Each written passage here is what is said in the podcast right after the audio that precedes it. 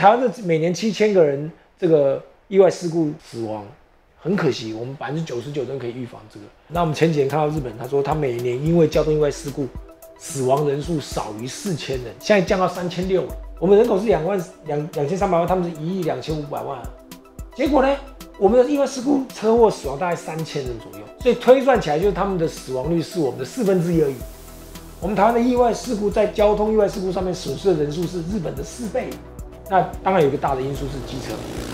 在日本的这个摩托摩托车这个使用的几率比较少。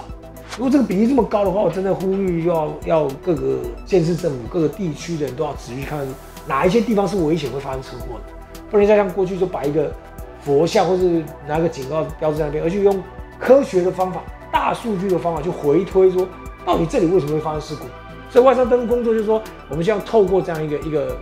政府的一个政策的推动，政府其实给一点经费，让每个医院、每个照护外伤病人的的的医院，哦或是医九，他把整个资料整合，就像一个公司的财务报表，说你这个公司经营的好不好？我没有账，你这个公司营运的情况怎么样？我没有出货单，我没有收支收益平衡表，我没有这个年度的财务结算，那我怎么知道这个公司做的好不好？所以其实外伤登录工作是看台湾整个一个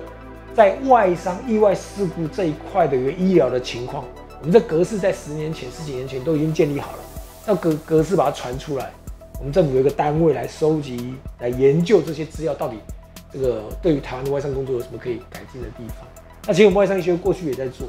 只是我们因为不是政府呼吁，它是大家。自愿性的提出，所以这个资料并不是那么完整。我们希望政府能够登高一呼，召集各专家学者，把整个全台湾的这个外商登陆架构做起来。那这个是刻不容缓。